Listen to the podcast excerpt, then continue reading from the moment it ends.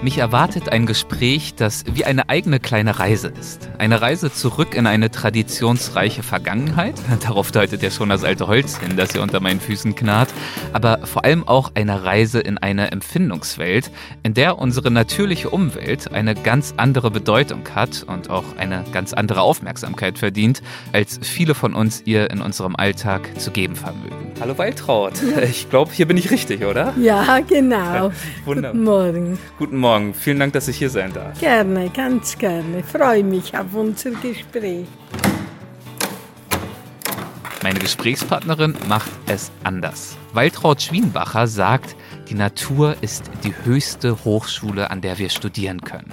Ja, und dementsprechend dreht sich bei ihr alles genau darum. Um die Natur und die Frage, wie wir gesund und ausgeglichen von ihr und mit ihr leben können. Ich bin sehr glücklich und zufrieden. Ich gehe jeden Tag in der Früh mache ich eine Stunde Spaziergang im Wald.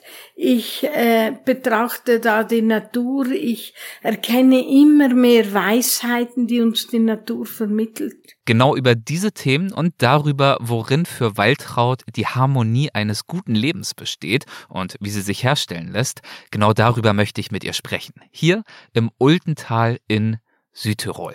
Es ist das dritte Jahr in Folge, dass ich hierher zurückkehre im Herbst 2022. Also es ist schon ein wenig her jetzt, da diese Folge erscheint. Und äh, einmal mehr wird es für mich ein Aufenthalt voller denkwürdiger Erlebnisse in dieser einmaligen Natur- und Kulturlandschaft und aber vor allem auch voller besonderer Begegnungen. Ich habe wieder etliche Gespräche geführt und aufgezeichnet, aber zwei stachen für mich ganz besonders hervor. Und so habe ich mich entschieden, dass wir uns in dieser Folge auf diese beiden Gespräche fokussieren und ihnen damit den Platz einräumen, die sie hoffentlich auch eurer Meinung nach verdienen. Dabei geht es nicht um große Abenteuergeschichten, äh, sondern es sind, wie ich finde, zwei Gespräche, die auf wunderbare Weise beruhigend sind, die hoffentlich auch für euch dabei helfen, mal runterzukommen, durchzuatmen und vielleicht auch über ein paar wesentliche Lebensfragen nachzudenken. Was wir, mein Mann Cedric und ich, denn wir waren dieses Mal gemeinsam in Südtirol unterwegs, äh, was wir ansonsten erlebt haben, das gibt es in einer Weltwach Plus Folge dieses Mal, die zeitnah nach dieser Episode hier erscheint. Also an die Mitglieder des Weltwach Supporters Clubs, haltet gerne danach Ausschau. So, das alles war die Einstimmung. Äh, jetzt kommt der Trailer und dann geht's los. Bitteschön. Mit offenen Augen ins Abenteuer. Das ist der Weltwach-Podcast mit Erik Lorenz. Nachdem ich vorhin noch ihren üppigen Kräutergarten draußen bestaunt habe, empfängt mich Waltraud Schwienbacher nun in ihrem Haus. Ja, dann setzen wir uns mal. Ja, gerne, bitte. Setz dich daher. Kaum dass ich sitze, bewirtet mich Waltraud mit frischem, selbstgemachtem Kräutersaft. Mit einem kühlen Glas in der Hand schaue ich mich um. Also äh, der Raum, in den du mich hier gerade geführt hast, der ist wunderschön und der atmet mhm. viel Geschichte, würde ich behaupten. Viel Leben und viel Zeit. Ja. Die ganze ja. Holzvertäfelung, erst ja, das muss ich vielleicht einmal beschreiben. Also ja. die Decke ist komplett aus Holz, ja. die Wände sind komplett aus Holz, mhm. der Boden ist aus Holz und zwar nicht aus irgendwelchen Pressholzplatten, sondern das ist altes haptisches Holz, zum Teil sogar verziert, geschnitzt mit. Rinnen und mhm. Bögen und mhm. hübschen kleinen Säulen. Ja. Ein toller Raum. Ja, doch, äh, er strahlt einfach Wärme auch aus, so wie einfach das Holz ist einfach halt ein lebendes Material, nicht? Der holzvertäfelte Raum ist alt. Noch älter ist der Hof, auf dem wir uns befinden. Das erste Mal urkundlich erwähnt wurde er 1358 und seit ungefähr 350 Jahren befindet er sich im Besitz von Waltrauds Familie. Waltraud selbst ist 78 Jahre alt und er freut sich bester Gesundheit. Ich bin jetzt doch schon 78, aber ich brauche keine Tablette, nichts. Ich bin einfach gesund und da bin ich sehr dankbar dafür. Der Grund für ihr Wohlbefinden steht für sie fest. Es ist das Leben in und mit der Natur. Wo wir einfach die ganzen Sprossen verwenden oder äh, die ganzen Beeren, wo man sagt, ganz hohe Antioxidantien, die entzündungshemmend sind, auch krebshemmend. Oder zum Beispiel ganz wertvolle Vitamin- und Minerallieferanten. Und die Nadelbäume wie die Fichte, die Tanne, die Föhre, die Lerche, die äh, Wacholder, die äh, Latschenkiefer und auch die Zirbelkiefer, die sagt man, sind einfach wunderbar für die Bronchien, für die Lunge. Sie regen im Körper den Stoffwechsel an, äh, äh, vor allem Vitamin C-Lieferanten gegen Muskelverhärtung, gegen Leberstau, Rheuma und Gicht Licht und ziehen einfach auch tiefsitzende Entzündungen von innen heraus. Waltraud ist überzeugt. Die Wolle die große Heilkraft, der Baum die große Heilkraft. Ich finde, wir haben so eine Fülle um uns herum. Es gilt einfach nur, diesen Reichtum und diese Fülle wieder zu erkennen und zu nutzen. Wie hat das alles für dich persönlich angefangen? Diese mhm. Wertschätzung für den Wald mhm. und diese mhm. besondere Beziehung mhm. zur Natur? Ja, ich muss schon sagen, meine Mutter war da schon so. Sie hat einfach ganz viel mit Kräutern gemacht. Sie hat sich über jede Blume, über jeden Vogel gefreut. Und ich denke mir oft, sie hat uns einfach ganz viel Werte fürs Leben vermittelt. Und diese Werte fürs Leben, die vermittelt nun sie selbst wiederum an andere. Und zwar schon seit vielen Jahrzehnten. Waltraud ist Gründerin der Winterschule im Ultental, in der altes Handwerkswissen weitergegeben wird. Sie ist Gründerin der Naturlebensschule Ulten und Präsidentin der Genossenschaft Bergauf, die Ultner Wollprodukte herstellt. Also da ist einige Schaffenskraft, die in ihr steckt. Ja, und darüber hinaus gibt sie viele Kräuterführungen und hält Vorträge und Seminare zu den Themen Kräuter und Gesundheit. Für ihr vielfältiges Engagement für ihre Heimatregion wurde sie mit dem Goldenen Verdienstkreuz Bronzekreuz des Landes Tirol ausgezeichnet und sie erhielt den Prize of Women's Creativity in Rural Life. Es sind ja ganz viele Menschen, wo ich im Jahr Tausende und Tausende von Menschen, wo ich unterrichte oder Vorträge oder Seminare halte und so weiter. Und ich sage immer, je mehr es uns gelingt wieder, die Kinder, die Jugend, aber auch die Erwachsenen zu dieser wunderbaren Natur hinzuführen, umso mehr Lebenssinn und Lebensfreude können wir vermitteln. Und ich finde das wichtiger und notwendiger denn je. Die Natur wäre unsere höchste Hochschule, an der wir studieren könnten. Weil es aber gratis ist und für jeden zugänglich, der möchte, nutzen wir viel zu wenig. Und bei den Führungen, da habe ich ja immer auch Leute von der Stadt. Und dann sage ich immer, die Leute, die diese Kräuterführungen und so weiter mitmachen, die sind ja schon sensibel für die Natur. Und auch die haben eine Chance, sie können hinausgehen, sammeln zwei Hände voll Kräuter, die legen sich im Kühlschrank und ich finde einfach, es ist ganz wichtig, in unser alltägliches Essen das zu integrieren. Man braucht gar nicht so viel Trinkturen und weiß ich was alles, sondern immer ein bisschen von den Kräutern, die man kennt, hineinschneiden und man sagt, diese ganzen Wildkräuter, die enthalten bis zu 50 Prozent und mehr an Vitamine, Proteine und Minerale als ein Salatkopf, den wir üblich im Geschäft kaufen. Und diese Möglichkeit ist für jeden von uns da. Nicht, wir müssen nur wieder wollen, wir müssen uns die Mühe machen, Kräuter und Bäume kennenzulernen. Und Stadtmenschen ist natürlich ein bisschen mühsamer, in so einen schönen, ja, leckeren, gesunden ja. Wald zu gelangen, wie du ihn hier ja, hast. Aber das sind immer diese Ausreden. Wir reden uns immer im Außen herum. Nicht? Das sind man immer. Und ich zitiere da immer auch gerne Mahatma Gandhi, wie er gesagt hat, wir haben genug für jedermann, aber wir haben zu wenig für jedermanns Gier. Und heutzutage... Jedermanns Gier, okay. Gier, ja. Und ich denke mir oft, heutzutage hat uns die Gier ein bisschen gebacken. Wir meinen immer, wir könnten zu wenig haben. Aber die Natur ist ganz sparsam und da braucht's nur wenig, um immer ein bisschen hineinzugeben in unser alltägliches tägliches Essen. Gerade jetzt, wenn man immer hört und liest, ähm, alles ist so teuer geworden. Ich glaube, wir sollten einfach wieder erkennen, was wir alles nützen können, was gratis draußen wächst. Mhm. Hast du, wenn du Gäste aus der Stadt hast? Ja. Du hast gerade schon so gelächelt, ja, das sind wieder die Ausreden, so als du kennst die alle auch schon, die Ausreden. Hast du das Gefühl, dass es Menschen aus der Stadt tendenziell schwerfällt, hier vor Ort bei dir ihren eigenen Bezug zur Natur wiederzuentdecken, eine Beziehung einzugehen mit der Natur? Sind die komplett entfremdet von dieser natürlichen mhm. Welt? Oder ist es so, dass auch Stadtmenschen, wenn sie einmal einen Tag lang Waldluft atmen, mhm. dass sie eigentlich relativ schnell wieder reinkommen.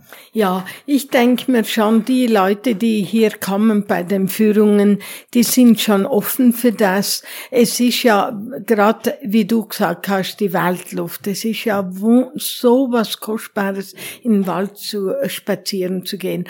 Und was ich eben immer wieder feststelle, äh, was ihnen einfach so viel gibt, das ist eigentlich die Einfachheit. Mhm. Nicht? So wie ich immer versuche, zu erklären, äh, das ist für jeden machbar, wer möchte, für jeden zugänglich. Es ist alles in der Natur ist einfach, aber was ist bei uns heutzutage? Wir glauben immer in unserer Gesellschaft, wenn nicht alles kompliziert ist, dann kann es ja nicht richtig sein. Wenn es nicht kompliziert ist, kann es nicht richtig oder gut sein. Diesem Irrglauben entzieht sich Waltraud regelmäßig, indem sie mit Haut und Haaren in den Wald eintaucht und dort ganz gegenwärtig ist. Was vergangen ist, ist vergangen. Das können wir nicht mehr ändern. Und wenn wir da irgendwo Schwierigkeiten haben, dann sage ich, dann schauen wir es uns vielleicht noch mal an. Aber dann tun wir es ad legen. Da vergeuden wir die äh, Energie und wir blockieren unseren Lebensfluss, der fließen sollte, so wie draußen in der Natur alles fließt. Und im Hier und Jetzt sollten wir sein, in der Gegenwart.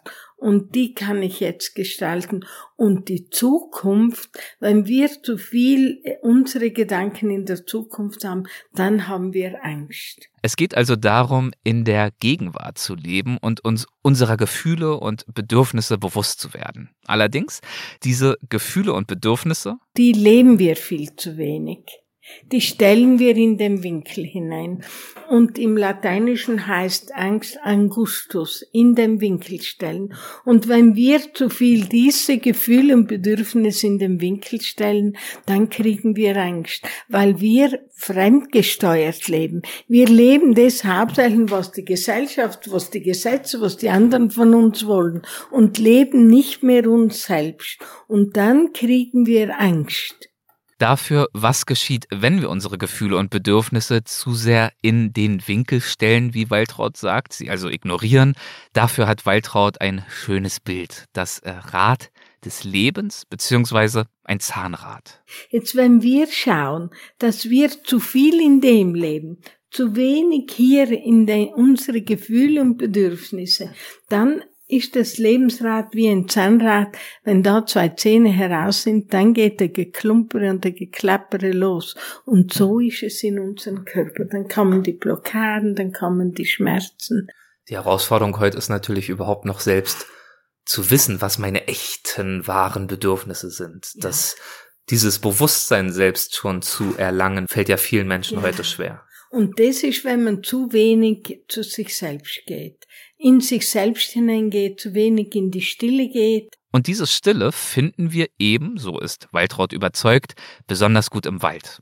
Deshalb empfiehlt sie eindringlich, mindestens jede Woche, besser noch jeden Tag, Zeit im Wald oder auch in anderen Naturumgebungen zu verbringen. Für einen gesunden Geist und einen gesunden Körper das wäre für jeden machbar, für jeden zugänglich. Und das finde ich wichtig, weil ich glaube immer, dass wir alle gleich wertvoll sein.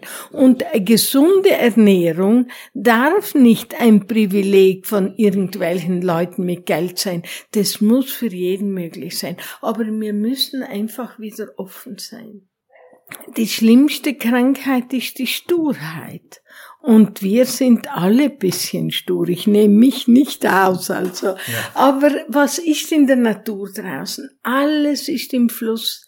Jede Minute, jede Stunde, jeder Tag, jede Jahreszeit. Und wir wollen immer festhalten. Mhm. Nicht? Und durch das blockieren wir eigentlich unseren Lebensfluss. Ja, und nicht zuletzt geht's ja in der Natur auch um Anpassungsfähigkeit. Ja. Also genau eben nicht stur zu sein. Ja. Offen sein. Ja Wenn sich Bedingungen ändern. Das Vertrauen, ja, ja. genau. Das mhm. wäre einfach ganz wichtig. Das ist was Schönes, was man tatsächlich aus der Natur auch lernen kann. Ja. Ähm, Gibt es noch genau. weitere Sachen, bei denen du sagst, wenn wir diesbezüglich uns öfter mal ein Beispiel nehmen würden daran, wie es wie natürliche Abläufe mhm. stattfinden, wie mhm. Dinge in der Natur passieren, das könnte uns auch in unseren modernen durchgetakteten, mhm. digitalisierten Lebenswelten helfen. Ja, was ich immer sage auch, wir sollten viel mehr nach den Jahreszeiten leben. Ich habe da ein Seminar, das heißt für Jahreszeiten, für Lebenszeiten. Wir sind ein Teil dieser Natur. Unser Körper ist die reine Intelligenz und auch die Natur draußen. Und dass mir einfach nicht, ich sag, der einzige Ort, wo die Wahrheit ist, das ist die Natur. Und was ist heutzutage in unserer Welt so wichtig, dass wir wissen, da wäre noch die Wahrheit, weil sonst wären wir ja so viel beeinflusst von allen möglichen Informationen und so wie draußen, so würden es auch wir brauchen. Jetzt werden die Nächte schon wieder länger nicht die Zeit der Stille, der Ruhe kommt wieder langsam. Das würden wir auch brauchen, aber wir überhören und wiedersehen alles. Das alles, zum Beispiel Advent die Zeit der Stille und der Ruhe. Was ist bei uns? Ein Rennen und Hetzen, ein lautes Klingel-Dingel, Hauptsache die Kasse klingelt.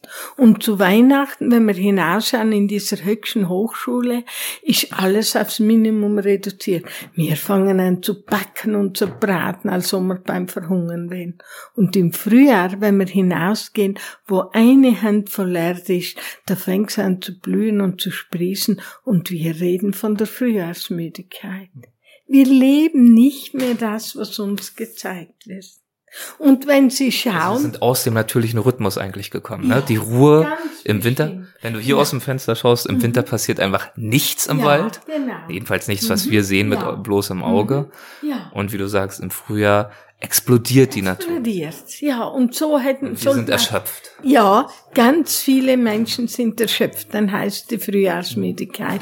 Nicht? Und so sind einfach da ganz viele Bereiche. Als Beispiel für einen dieser Bereiche führt Waltraud die Farben an, in die sich die Natur in den unterschiedlichen Jahreszeiten kleidet und die Wirkungen, die diese Farben auf uns entfalten können, wenn wir sie lassen. Zum Beispiel, wenn wir schauen, nach dem langen Winter, was brauchen wir da? Die Farbe der Freude. Was fängt an zu blühen? Die Huflattich, die Schlüsselblumen, der Löwenzahn, die Stiefmütterchen, der Winterjasmin, die Forsythien und so weiter. Und die gelbe Farbe ist die Farbe gegen Melancholie, gegen Depressionen, eben der Freude. Die Sonne ist gelb, nicht? Ja. Überall, wenn wir schauen in der Natur, wo die Sonne herunter ist, da ist alles in der hellgelben Farbe getaucht. Und wenn so ein schöner Tag ist, so, ach, heute geht's mir gut, heute ist ein schöner Tag, weil um uns herum die Welt in der Farbe der Freude getaucht ist.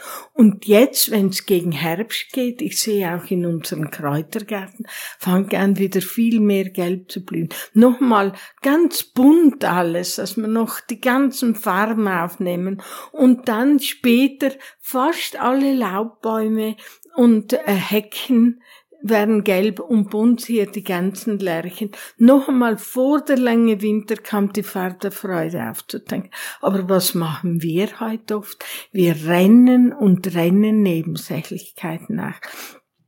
Das Wesentliche, was uns glücklich und zufrieden machen würde, das nehmen wir uns nimmer mal Zeit anzuschauen. Macht dich das traurig zu sehen, dass es eigentlich in unserer heutigen Welt genau dafür immer weniger Platz und immer weniger Zeit gibt? Na, ich muss sagen, ähm, ich bin eigentlich ein ganz zufriedener Mensch. Ich bin auch glücklich, muss ich sagen. Und ich denke mir einfach so, ich bin für die Menschen da, die kommen und denen sage ich und ich sage immer, ich will euch nichts aufdrängen. Das, was ich sage, nehmt ihr euch das heraus, was für euch passt. Was nicht richtig wäre, denn dass wir äh, uns so als Prediger herausgeben oder dass wir meinen, wir müssen die anderen zwangsbeglücken. Damit ist Waltraud mir sehr sympathisch. Sie hat klare, starke Überzeugungen, zwingt sie aber nicht anderen ungefragt auf, sondern lebt ja, sie lebt selbst nach ihnen und lässt auf diese Weise Taten sprechen. Und diese Taten, die mögen dann wiederum manche andere Menschen ansprechen oder aber eben auch nicht. Nochmal zurück zu den Farben und äh, zu den Zyklen, in denen sich die Natur bewegt, sich äh, verändert und unserer oftmals mangelnden Fähigkeit, all das zu beobachten und bewusst wahrzunehmen. In dieser Fähigkeit liegt für Waltraud ein entscheidender Schlüssel zu Glück und Zufriedenheit. Wir reden von einer lieblosen Welt. Ich finde aber, die Wurzeln der Liebe sind die Achtsamkeit, die Wertschätzung und die Wahrnehmung. Und so sage ich ganz viel nach meinen Führungen. Ich hoffe, dass mir gelungen ist, etwas zu vermitteln, einfach, äh, dass sie sehen wieder diese Fülle und den Reichtum, den wir in der Natur haben. Und unsere Lebensaufgabe, man sagt ja, die Liebe ist die höchste Energie in unserem Kosmos, ist jeder, wo er steht, geht, einfach mit mehr Achtsamkeit, Wertschätzung und Wahrnehmung jedem Geschöpf zu begegnen. Nicht? Und ich sage immer, die Vervollkommnung dieser Liebe wäre dann der Frieden dass wir im Frieden mit allen Geschöpfen sind, nicht? Und die Menschen, mit denen wir auch Schwierigkeiten haben, die uns begegnen, sage ich immer, gerade das sind unsere Lebensschulen. Da haben wir noch zu lernen. Da ist bei uns auch etwas noch, wo wir daraus lernen können, was wir manchmal nicht einsehen wollen, aber es ist so. Und die begegnen uns auch so lange, bis wir daraus gelernt haben. Und zufrieden heißt ja, wir haben so eine schöne Sprache, trägt zum Frieden bei wenn wir zufrieden sind. Und ich finde, nirgends anders als dort, wo wir stehen, können wir für den Frieden in der Welt was tun weil äh, Zufriedenheit äh, und Frieden, das sind Energien, die nach außen getragen werden. Und wenn wir sie in uns nicht haben, dann können wir die auch nicht nach außen projizieren. Und wir brauchen nicht zu reden und sagen, wieso hören die nicht endlich mal auf, Krieg zu machen, weil bei uns herum brodelt's auch überall so im Untergründig, nicht? Und da ist unsere Lebensaufgabe, den Frieden zu leben. Das ist doch ein schöner Gedanke, den ich mir von Waltraud gern mitnehme. Als ersten kleinen Schritt dazu, zu einem friedvollen Miteinander beizutragen, bei sich selbst anzufangen und bei der eigenen Zufriedenheit. Danke, das ist ein sehr, sehr schönes Gespräch gewesen. Vielen Dank für deine Zeit. Ja, gerne. Das habe ich gerne gemacht. Freut mich. Ein paar Tage nachdem Waltraud mir von ihrer Naturbeziehung erzählt hat, besuche ich Walter Moosmeier, einen Bergbauern. Und in der Tat, auf den ersten Blick sprechen wir über das Südtiroler Bergbauernwesen, aber ich glaube, vieles von dem, was Walter sagt, lässt sich durchaus auch auf ganz andere Lebens- und Themenbereiche übertragen. Das ist jedenfalls mein Eindruck und ich lade euch einmal ein zu schauen, was ihr für euch in seinen Ausführungen wiederfindet. Ich komme an einem regnerischen Nachmittag bei ihm auf dem Niedersteinhof an. Ja, hoi, Erich, grüß dich. Bist du jetzt bei mir da? Ja, ganz genau. Hallo, bist du Walter? Ich bin der Walter. Ich Ach, schön. Dich, ich habe dich schon erwartet. Dann haben wir einen Termin. So sieht's aus. Danke, dass ich hier seid. Da. Ja, ich freue mich auch. Sehr schön, dass du hergekommen bist. Ich hoffe, du hast es gefunden. Es ist ja nicht so einfach, hier hochzukommen, am steilen Bergstraße. Aber du bist jetzt da, du lächelst noch, das ist ein gutes Zeichen. Also, lass mal's losgehen. Damit, dass es nicht so einfach ist, über die steile Bergstraße zu ihm zu gelangen, damit hat er recht. Ich würde gern mal äh, direkt einsteigen mit meiner Anreise. Ähm, ich bin mit dem Auto zu dir gekommen, lieber Walter, und bin die letzten, ich weiß gar nicht, zehn Minuten gefühlt, ziemlich steil hier bergauf gefahren, an ziemlich abschüssigen Almhängen, Wiesen und eine ganz schmale Straße hat sich diese Hänge hochgewunden. Ich habe die ganze Zeit Angst gehabt, dass mir irgendjemand entgegenkommt und ich dann irgendwie rückwärts fahren muss. Denn wenn man einmal diese schmale Straße, glaube ich, ein bisschen verlässt, ein bisschen abkommt, dann geht es auch schnell abwärts. Also ich habe mich gefragt, bin ich hier noch auf dem richtigen Weg, höher und höher hinaus? Deswegen die Frage, wo liegt deine Farm? Wo befinden wir uns hier gerade? Wir befinden uns hier in der schönen Passaiertal. Äh, das ist eben am Berg oben. Wir sind auf 900 Meter Meereshöhe und das Dorf ist ungefähr auf 700 Meter. Das sind eine große, breite Straße. Aber logisch, hier in den Bergen ist alles so eng auch viel Steilhang und da kann man auch geologisch gar nicht eine breite, große Straße hinausbauen. Für ein paar Bauernhöfe ist das einfach fast nicht möglich. Aber das Problem, wie du hier schilderst, das höre ich immer wieder von meinen Gästen. Oh, sagen sie, so schön hier oben, so schöne Aussicht und so gute Luft, aber das hier hochkommen ist ein bisschen eine Herausforderung. Aber ich muss ehrlich sagen, psychologisch gesehen ist sehr eng. Man muss sich konzentrieren mit Fahren, aber die Leute gewöhnen sich dann daran. Es braucht Konzentration und vielen würde minimal mulmig, ja.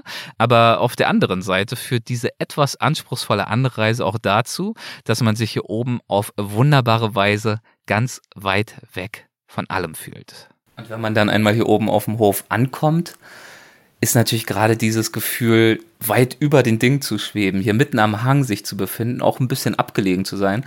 Gerade wahrscheinlich auch was, was äh, die besondere Atmosphäre hier ausmacht. Ja, es ist schon, wir sind ja in unserem Bierbauernhof, wie ich sage, ein bisschen abgelegen. Das heißt, ein Hof ist alleine in der Pampa, wie man so sagt. Äh, es ist zwar Nachbarn in der Nähe, aber die sind nicht greifbar. Und es ist irgendwo schön und angenehm, einen Ort zu haben, wo man allein ist, wo man nicht viele Menschen sind, wo man einfach die freie Aussicht, die Natur, die große Weite, da sieht man ja ganz hinaus ins Tal hinaus und ins Hinterpassayertal hinein. Hinten da sieht man vom Hof aus den Gletscher. Ist auch was Besonderes. Walter führt mich über diesen so schön gelegenen Hof und bringt mich schlussendlich in einen ganz besonderen Raum, seinen Showroom. So, jetzt gehen wir hier hoch, ein bisschen bestiegen hoch. Hier haben wir so einen kleinen Showroom. Das heißt, da war früher alter Hühnerstall ah, ja. und da haben wir ein bisschen umgebaut und die alte Tür noch gelassen. Die sind seit dem Ende 13. Jahrhundert. Also ganz was Rares. Sieht von außen Holz. erstmal rustikal aus. Richtig rustikal, ja. Ich wollte die extra so lassen. Ja. Und jetzt gehen wir mal rein, oder? Oh wow, das sieht jetzt äh, nicht mehr nach einem Hühnerstall aus. er hat sich ein bisschen verändert, der Hühnerstall. Oh, und ja. Moment, bevor du anfängst zu reden mir kommt direkt ein intensiver Heugeruch strömt mir hier in die Nase. Das ist, das ist weniger ein Geruch als ein Duft. Ich will es mal präzisieren. Es, es riecht wundervoll. Ich fühle mich, als würde ich mich äh, gerade, als hätte ich mich auf einer Bergwiese niedergelassen. Ja, das ist schön, dass du so sagst, weil eigentlich, ehrlich gesagt, psychologisch wollte ich das erreichen. Ja. Von außen ist es eigentlich nichts Besonderes, nur diese alte Tür ja. und keiner weiß, was weiß, was innen drin ist. wenn man sie aufmacht, ist es dieses kleine Wow-Effekt. Der Duft in der Nase. Hier ist ein altes Biedermeierbett mit einem schönen alten Bettstatt, wo eben drinnen ein modernes Heubett. Und obendrauf schöne Kissen, Heukissen, Heukräuter, Zirbenkissen. Ich trete an die mit Heu gefüllte Matratze und betaste die mit Heu gefüllten Kissen und stelle mir vor, wie es wäre, hier quasi mitten im Heu einzuschlafen. Daneben befinden sich im Raum Lampen mit Schirmen aus Heu, Heutapeten, Heunotizbücher, Heugin, Heulikör, eine Uhr aus Zirbenholz, das mit Heustrukturen beklebt wurde und selbst der Fußboden ist aus Bergheu gefertigt, wie Walter mir begeistert erklärt. Wenn ihr das mal hören könnt, das ist echtes Bergheu. Echtes Bergheu von unserer 2000 Meter Wiese. Da müsst euch vorstellen, da geht man auf echtes Heu. Die Struktur sieht voll schön das aus. Das ist jetzt, das sind Paneele für den Fußboden, ja? Für den Fußboden. Da haben wir unsere. Man hat auch eine ganz leichte Haptik noch. Ja, das ist einfach so ein bisschen rauscht das ein bisschen und man sieht einfach optisch die Gräser, die Blümchen, äh, die Blätter, die sind dann schön gepresst und, und dann Fußboden haben, aus echtem Heu. Aus echt, also es ist, also man geht über pures Heu. Über pures Heu. Das ist ja. gepresstes Heu, wo man drauf geht. Das sieht einfach geil aus, wie man so sagt. Mhm. Und es fühlt sich auch toll an. Diese vielen verschiedenen Produkte aus Heu deuten es ja schon an. Walters Bauernhof ist kein gewöhnlicher Hof. Er hat sich voll und ganz auf hochwertige Produkte aus Bergheu spezialisiert, die er aus dem Heu seiner Bergwiesen auf einer Fläche von 10 Hektar in über 2000 Metern Höhe herstellt. Bist du hier auf diesem Hof aufgewachsen? Wie lange bist du selbst schon hier? Ich selber bin eigentlich, kann sagen, seit dem ersten Tag, wo ich schnauf, wie man so sagt, ich bin geboren im Iran. Und äh, zwei, drei Tage damals war das ein bisschen Ernährung von meiner Mama. Und dann eigentlich ab da bin ich immer am Hof einfach als Kind aufgewachsen. Ich habe den Hof von meinen Eltern stolz übernommen.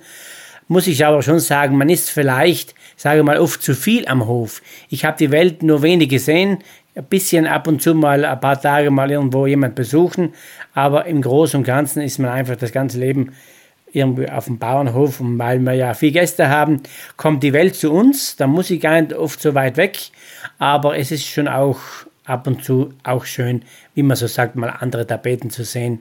Nicht nur Heutapeten, sondern auch mal was anderes. Also fehlt dir das manchmal schon, auch ein bisschen unabhängiger zu sein und auch mal einfach raus zu können? Ja, wenn ich jetzt aber ganz ehrlich bin, bei mir also ehrlich fragst, mich persönlich, mir fehlt das schon ein bisschen. Ich bin ein Mensch, wo ich gerne äh, neue Sachen entdecke, gerne irgendwo ein bisschen in die Welt oder, oder mal nach außen gehe, mir auch neue Ideen hole, mit neuen Leuten spreche, neue Ideen, neue Achten, wie man arbeitet das fehlt hier schon ein bisschen. Man kann nicht so wie in typischen, man hat eine Arbeitsstelle, man arbeitet da vielleicht die acht oder neun Stunden und dann geht man heim wohnen. Das gibt es bei uns nicht, muss man sagen. Es ist ein bisschen schade. Wir arbeiten und leben und wohnen alles zugleich in einer gleichen Zeit. Es ist auch nicht so stark kein Feierabend, das ist immer so, mhm. aber vielleicht auch ein bisschen mein persönliches Problem, weil immer jemand kommt dann oder jemand braucht ein Produkt oder jemand braucht was zum Schweißen oder jemand braucht jemand ein Heuprodukt, eine Tapete oder ein Heuschnaps oder ein Heutchen und irgendwo ist man immer so ein bisschen am Drehen, aber es ist auch sehr schön, muss ich sagen. Es ist schön, wenn Leute zu einem kommen und äh, wenn man dann was Schönes für die Leute hat und wenn man das Funkeln in die Augen dann sieht, wie sie sich freuen, für eigene Produkte zu begeistern, was man selber äh, mit Freude herstellt und macht, das ist auch ein sehr gutes Gefühl.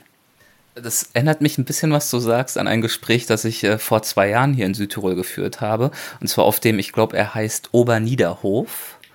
Ähm, da ging äh, Herr Tappeiner, äh, kann Johann. das sein? Johann Tappeiner. Ja, ist mein Kumpel. Ja, ach wirklich? Ja, das ist. Das erinnert mich sehr stark. Vielleicht kannst du das äh, kommentieren. Das war für mich ein wunderbares Gespräch.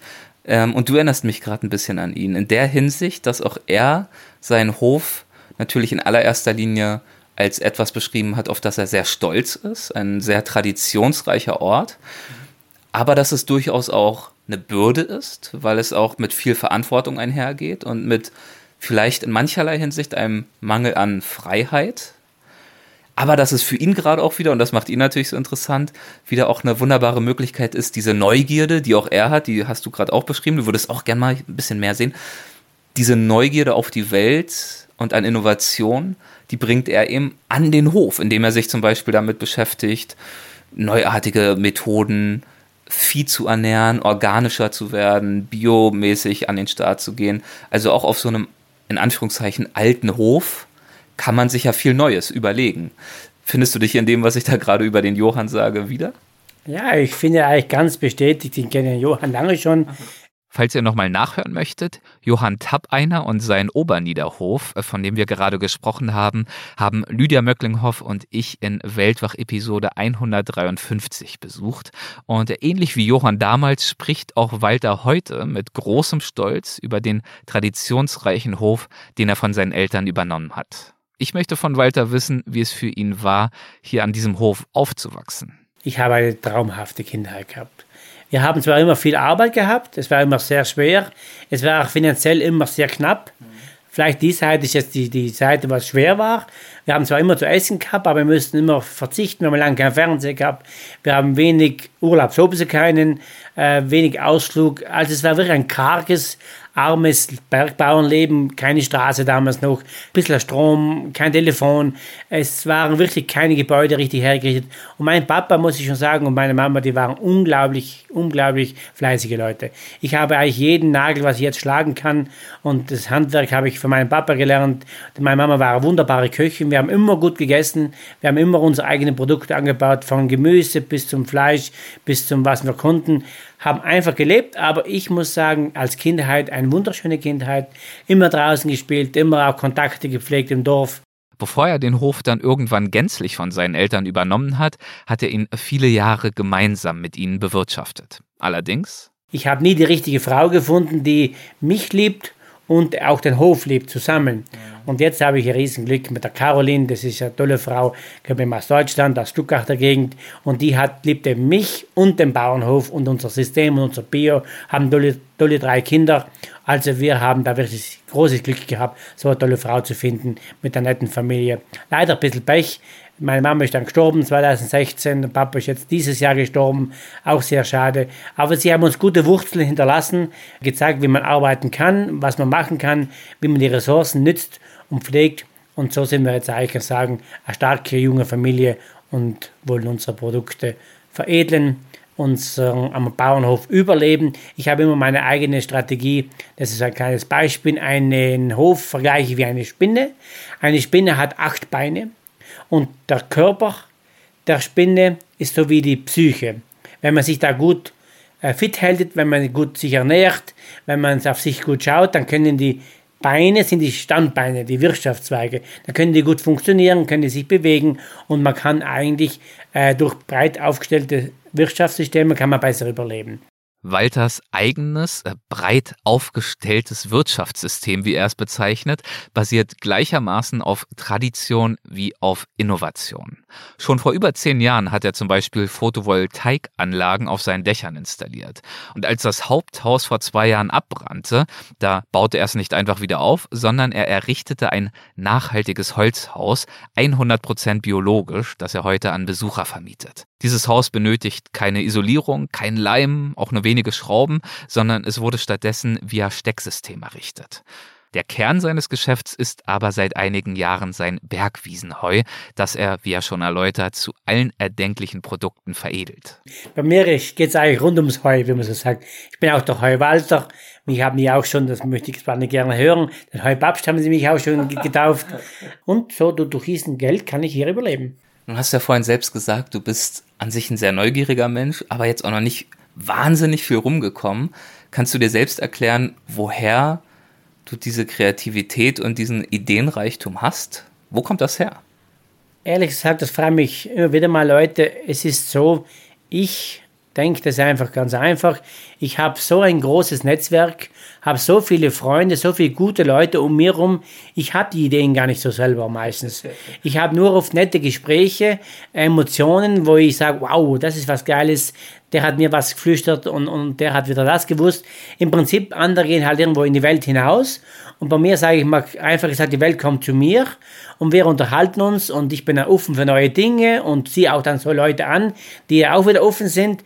Am Ende muss ich sagen, was ich hier am Bauernhof mit meiner Frau, mit meiner Familie, mit meinen Eltern erreicht habe, kommt bestimmt nicht von mir alleine. Das heißt, ich bin nur der, was das er irgendwo gehört hat und dann als Idee weitergesponnen und dann auch nicht aufgegeben habe. Und so haben wir einfach unseren Bauernhof über Jahrzehnte jetzt aufgebaut. Und ihr könnt mir glauben, es ist eine große, große Wertschöpfung, wenn man auf einem kleinen Bergbauernhof überleben kann. Ohne dass man morgens muss ins Auto sitzen, äh, wegfahren in die Arbeit, ins Büro oder im Bagger fahren oder in der Fabrik und abends wieder heimkommen, gestresster, die Kühe melken oder den Hof bewirtschaften, das ist alles so schwierig. So geht es ja vielen Bergbauern heute, weil die Höfe sich gar nicht mehr selbst tragen. Ne? Die müssen tagsüber weg, irgendwo zusätzlich Geld verdienen, kommen dann wieder und wie du gerade sagst, abends noch die Kühe melken und so das und dies und das und nebenher noch irgendwie mitwuppen. Und das Privileg, gänzlich hier sein zu können und dieses Leben zu leben mit Haut und Haaren, das muss man sich erarbeiten. Ich muss sagen, das hast du ganz schön gesagt. Das ist wirklich, wir haben hier im Passaiertal, auch Südtirol, ich bleibe mal im Passayer, so viele fleißige, aber richtig fleißige junge Bauern, die rattern von morgens bis abends, die gehen zum Bagger fahren, acht, neun, zehn Stunden, kommen nach heim, bauen noch eine Scheune, bauen ein Haus, bauen Wiesenwege, richten den ganzen Hof her, um nur ein paar Tropfen Milch jeden morgens auf die Straße zu bringen, dass die Konsumenten, sage ich mal ein bisschen provokant, eine günstige Milch im Supermarkt bekommen. Und ich finde, dass eben sehr schade ist, weil der Bauer hat viel mehr. Der Bauer hat Grund und Boden und ich habe mir eben gedacht, wenn, wenn ich schon Grund und Boden von meinen Eltern geerbt, vererbt bekommen, dann bin ich eigentlich verpflichtet, am Hof zu bleiben und aus diesem Grund und Boden etwas daraus zu machen, veredelte Produkte, am Hof bleiben, veredelte Produkte herstellen und davon leben, das ist leichter gesagt als getan. Wie gerade schon angesprochen, vielen Bergbauern und Bergbäuerinnen gelingt das nicht. Walters Erfolgszutaten, eine außergewöhnliche Idee, bei ihm sind es die Heuprodukte, eine starke persönliche Geschichte, er steht eben auch persönlich als ja, als Person, als Bauer mit Leidenschaft und einer Philosophie für seine Produkte und zum Dritten eine hohe Produktqualität. Und ich habe gemerkt, wenn der Gast oder der Konsument oder der, was ein Produkt kauft, wirklich spürt, dahinter sind echte Menschen, die wirklich von morgens bis abends hinter dem Produkt stehen, die schwer arbeiten, dass sie was Gutes zum Essen bekommen, dann gibt es eine gewisse Nische auf dieser Welt, die das honorieren und gerne für dieses Stück Käse, Kaminwurzel oder Fleisch oder auch ein Heuprodukt gerne ein bisschen mehr zu bezahlen, weil sie wissen, wieso sie mehr bezahlen. Und das müssen wir wieder versuchen, auch in Südtirol, äh, mehr zu fokussieren, dass unsere hochwertigen Produkte, was von den Bergen kommt, die kommen von den Bergen mit rarer äh, Menge, dass die wieder einen hohen Wert bekommen und ein Bewusstsein für die Menschen. Das finde ich sehr, sehr wichtig. Und wenn wir das schaffen, hier in Südtirol, politisch, Bauernstand, Gastronomie zusammen zu verschmelzen, dass wir was Besonderes in unseren Gästen, in unseren Konsumenten anbieten, dann bin ich auch überzeugt, dass wir auch besondere Menschen anziehen, die ein bisschen Geld im Sack haben, die sich trauen, auch ein bisschen mehr auszugeben für ein hochwertiges Produkt. Dafür sei, so meint Walter, ein neues Denken notwendig. Aber wenn man immer nur meint, sag ich mal provokant, ich stelle meine Milchkanne auf der Straße, äh, irgendjemand wird sie schon mitnehmen und irgendwas zahlen wird er schon auch. Die Zeiten sind vorbei. Der Bauer finde ich, sollte und muss fast wirtschaftlich denken. Er muss auch mal einen Stift, und ein Papier nehmen und mal rechnen, was ist für mich rentabel und was nicht. Weil nur so machen, weil es der Papa auch schon gemacht hat, mache ich so weiter. Der Papa in seiner Zeit war das gut. Das heißt aber nicht, dass ich in der heutigen Zeit gleich mache wie der Papa. Ich denke, jeder Einzelne kann da ganz viel bewegen. Da gibt es ein ganz, gut, ganz guten ähm, äh, Sprichwort oder eine Geschichte, die muss ich erzählen. Das sind zwei Frösche, die spielen da rum und die fallen in einen großen Milchtopf rein, einen Milchtopf. Der andere Frosch sagt, oh Gott, jetzt ist das Leben schon vorbei. Abgesoffen und tot.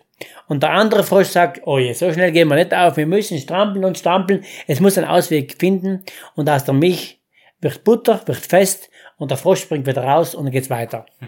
Und so denke ich mir einfach als Symbol, wir haben jetzt momentan eine sehr schlechte Zeit. Energiepreise sind extrem hoch. Der keine Photovoltaik hat und so ist abhängig vom Netz. Wirklich kosten, wirklich am Hof. Dann die ganzen Rohstoffe, was wir zusätzlich zukaufen müssen, haben einen extremen Knall nach oben gemacht.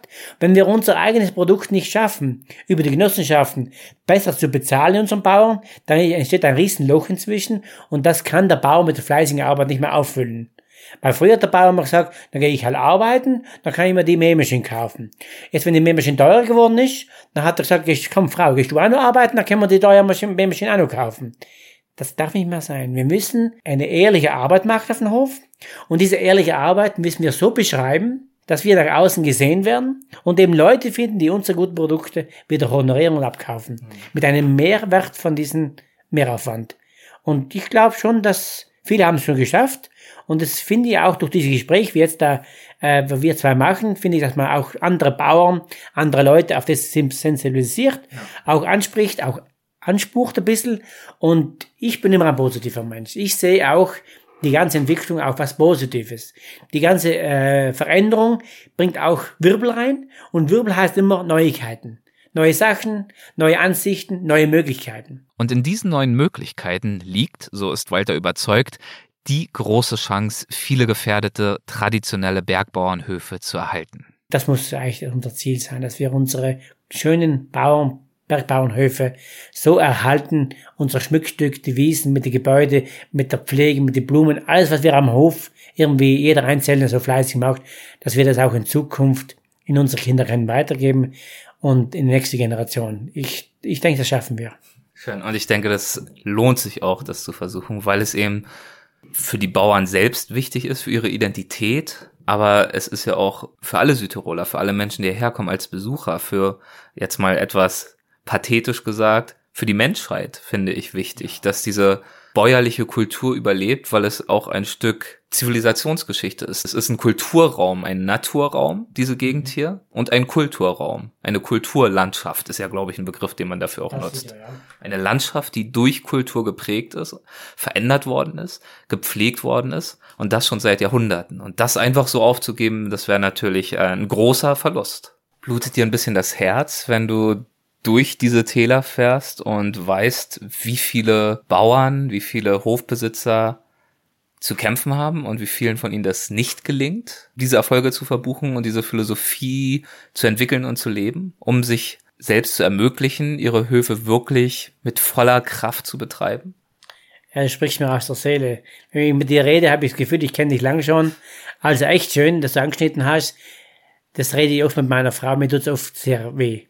Wenn ich merke, wie schwer oft die Bauern oben wirklich schuften, von morgens bis abends, auch junge Familien, äh, nur um wirklich, wie gesagt, ein paar Tropfen Milch auf die Straße zu bringen, wo dann die großen Lobbyisten, sage ich mal, provokant, das große Geld dran machen, die Manager, die Verkäufer, dass der Handel, alle verdienen richtig großes Geld an diesen Liter Milch. Und die Produzenten, da werden die Preise natürlich gedrückt. Eben. Und ja. das finde ich so traurig und schade. Weil im Kreislauf, die pflegen die Landschaft so wunderschön. Wir haben, dreimal mal zu sagen, so eine wunderschöne, zusammenhängende Berglandwirtschaft wie hier in Südtirol wird es kaum auf der Welt noch mal zweimal geben. Solange Menschen vom Essen leben, wird es immer Bäuerinnen und Bauern geben.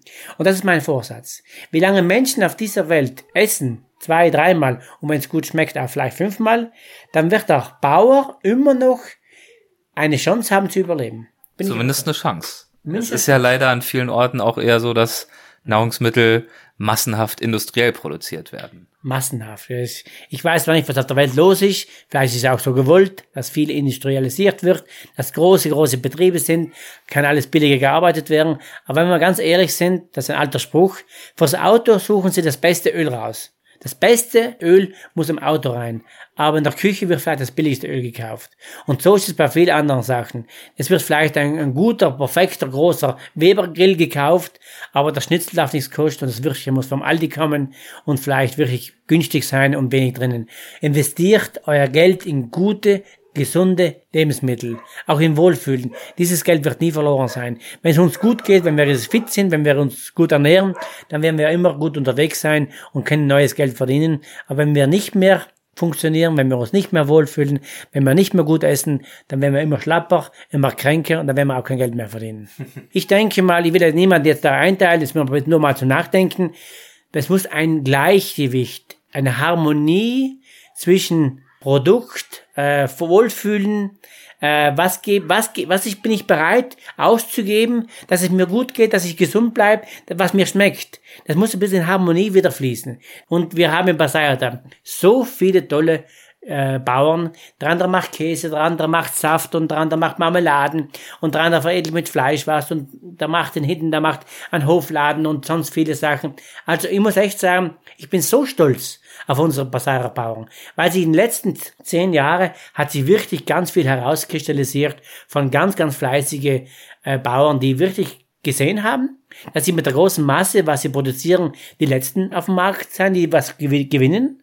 Die haben sich dann abgehoben und haben irgendein Produkt äh, veredelt, wo sie am Hof, jeder hat einen Hof und jeder hat ein anderes Fundament und ein anderer Ausgangspunkt, wo er gut ist, wo er vielleicht der Beste ist. Und das finde ich sehr, sehr stolz, dass es viele Bauern jetzt schon verstanden haben und so schnell rutschen wir nicht runter. Wir bleiben oben, wir pflegen die Natur, wir stehen die Landschaft und wir haben gute Produkte. Man merkt, wie sehr Walter das bäuerliche Leben am Herzen liegt. Für ihn persönlich, aber auch als kultureller Faktor in ganz Südtirol.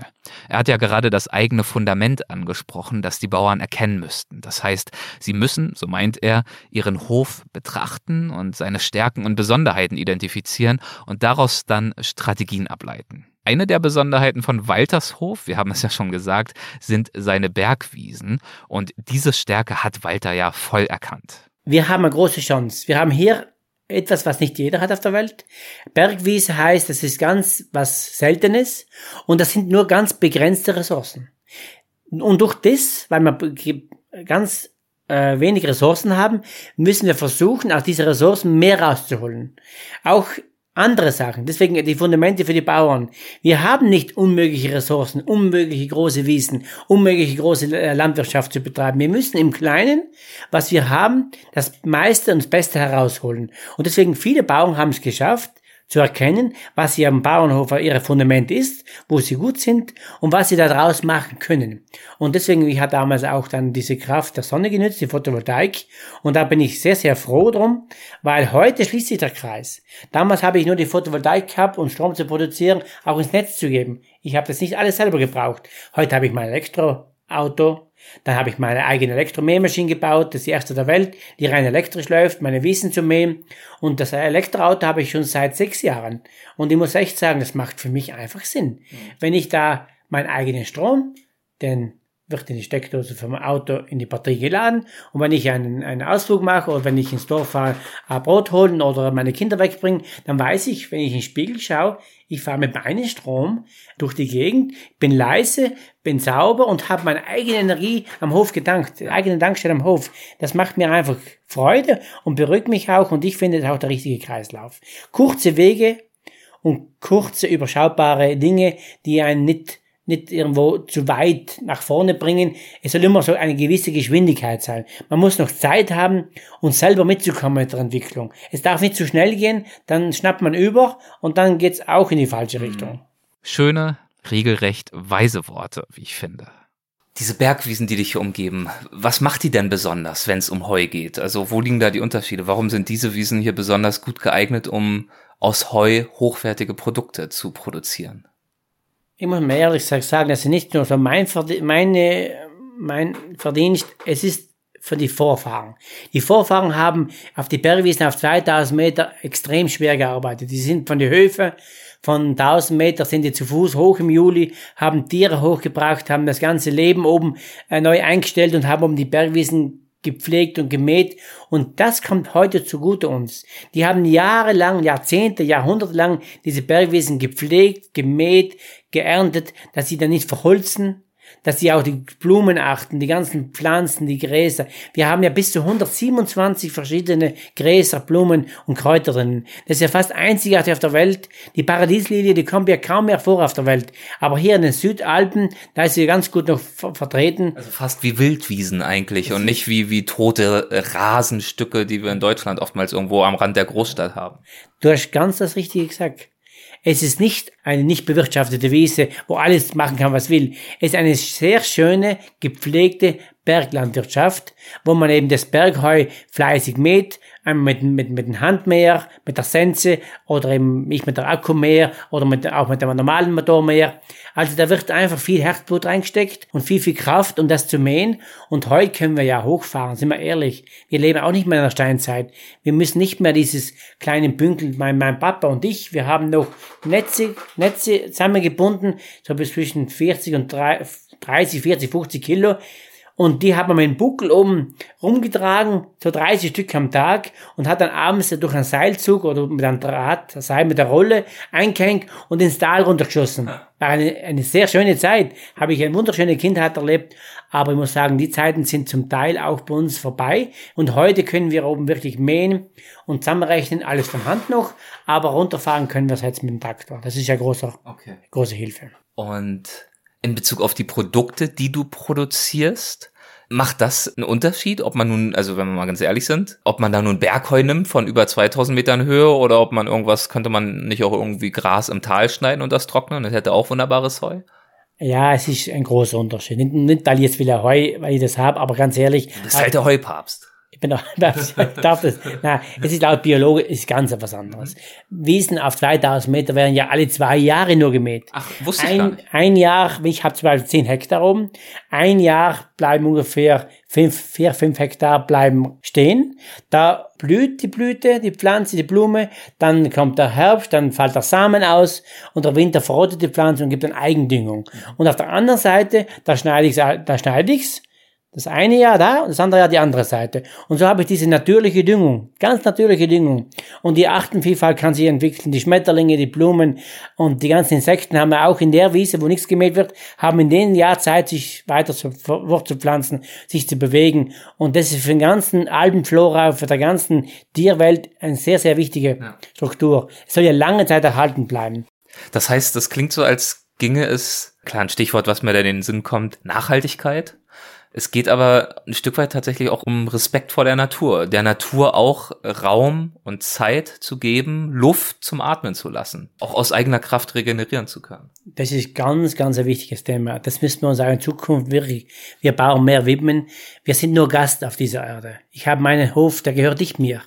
Daher habe ich nur in der Zeit, darf ich da drauf wohnen, leben und wirtschaften, aber wir müssen denken, Ressourcen müssen wir auch in die, in die, in die nächsten Generationen was übrig lassen. Wir dürfen nicht über die Grenze hinaus wirtschaften. Und deswegen der Klimaschutz, Nachhaltigkeit, ich glaube, das ist ganz, ganz ein wichtiges Thema in Zukunft.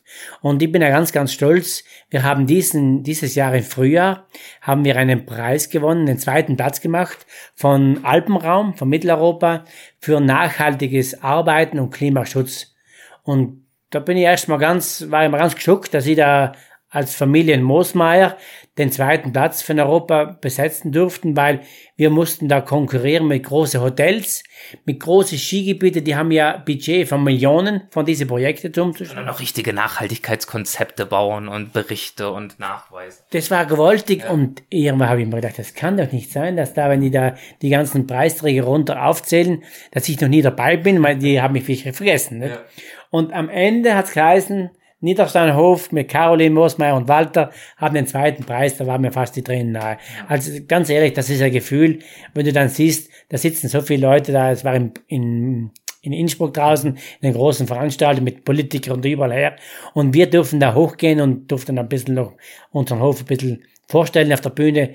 Das war ein sehr, sehr berührender Moment, wo man sagt, man hat als kleiner Bierbauernhof das zweite, zweitbeste Projekt für Nachhaltigkeit und Klimaschutz von Europa oder Mitteleuropa.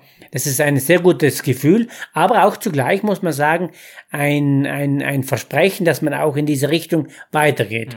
Und in Bezug aufs Weitermachen mangelt es Walter nicht an Ideen. Und äh, ich hatte schon ein paar so Ziele noch.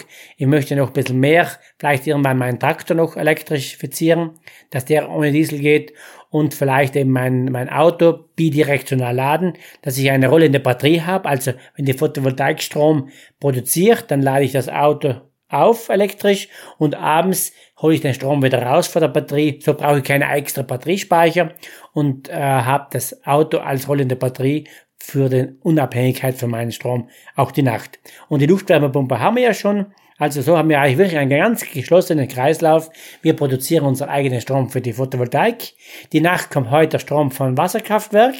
Und wenn es mit bidirektional laden, mit meinem Auto, mit VW ID3, wenn das klappt, mhm. dann schaffe ich es noch, unabhängiger zu sein, dass ich meinen Sonnenstrom die Nacht vom Auto raushole. Und so hatte ich ganz geschlossenen Kreislauf.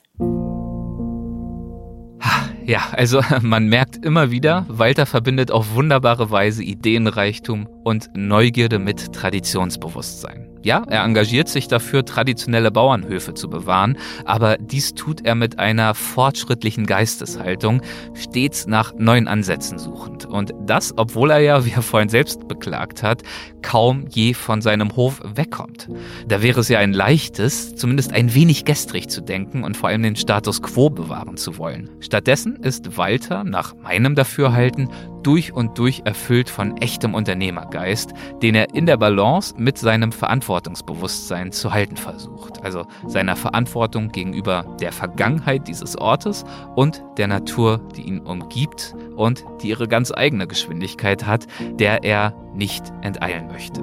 Dieses Gleichgewicht zu halten zwischen Tradition und Natur und Naturverträglichkeit mit der Tatsache, dass all das am Ende auch ein Geschäft ist. Dieses Gleichgewicht ist ihm offenbar wichtiger, als den einen oder anderen schnellen Euro einzusammeln. Was macht dir heute an deinem Leben als Biobauer und als Heubauer die größte Freude? Mir macht die größte Freude, dass ich einfach eine tolle Familie habe, ganz eine tolle Frau, nette, nette Leute um mir herum und dass so langsam die Ideen und diese Umsetzungen gesehen werden, mhm. respektiert werden und dass ich einfach, ich fühle einfach innen drin in mir, in meinem Herzen, Bauchgefühl, was man tut, ist das Richtige.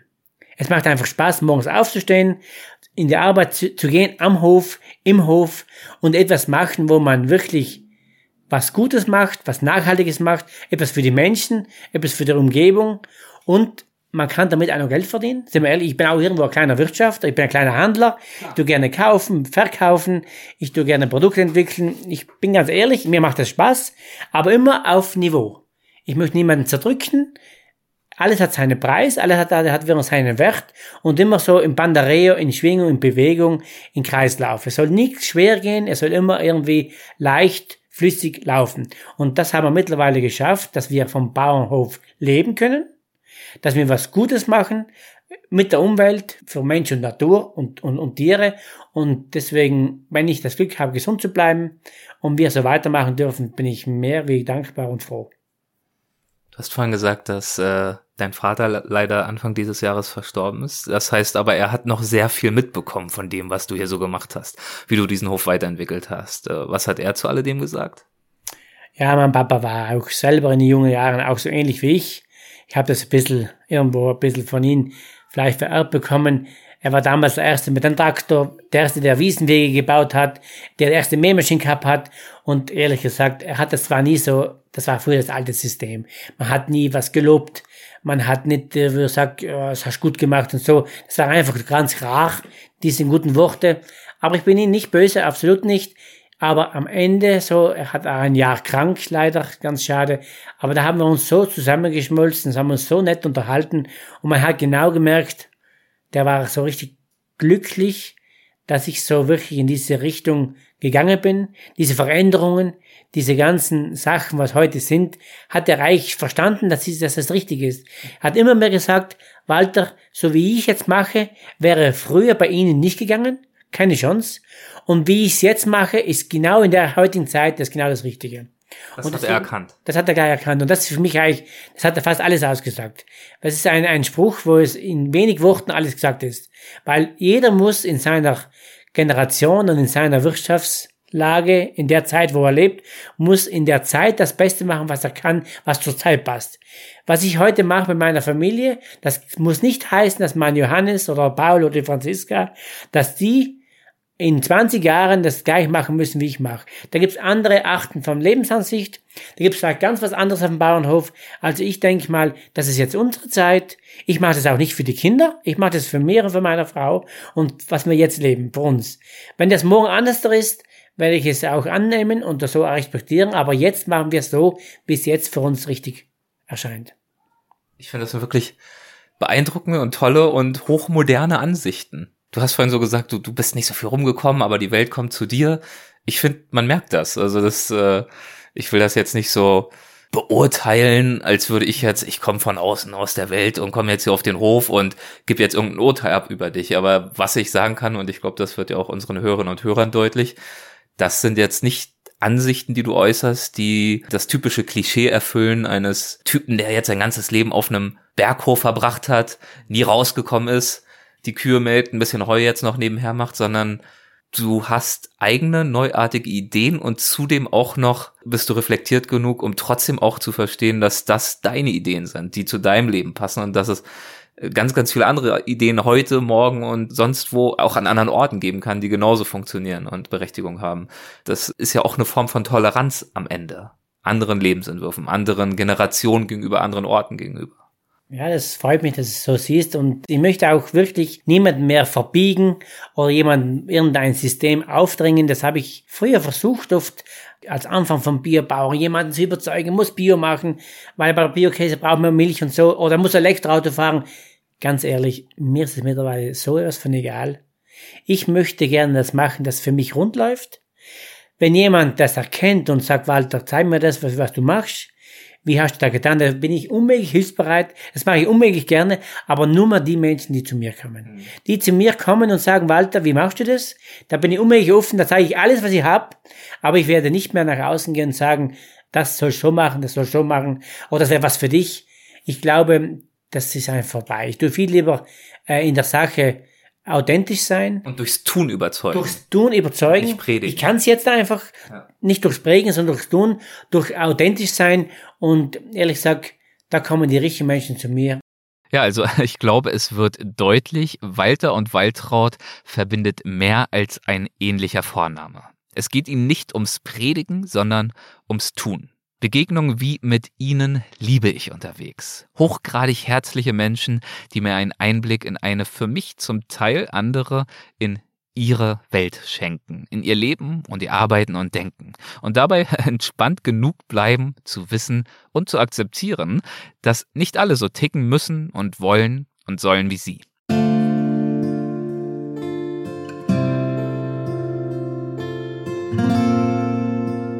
Waltraud, Walter und ich haben in unseren Gesprächen Fragen gestreift wie wie lässt sich das immerwährende Spannungsverhältnis zwischen Tradition und Moderne auflösen? Auf welche Details lohnt es sich im Wald zu achten, um uns unserer wahren Gefühle und Bedürfnisse bewusst zu werden? Und welche Relevanz hat die bäuerliche Kultur auch in unseren heutigen Zeiten?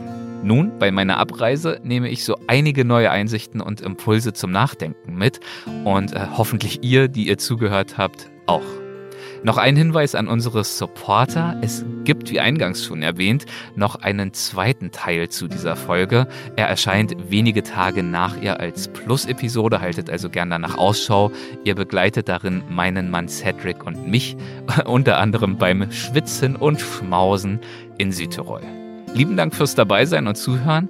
Danke auch an den IDM Südtirol für die Unterstützung bei der Produktion dieser Folge und bis zum nächsten Mal, euer Erik.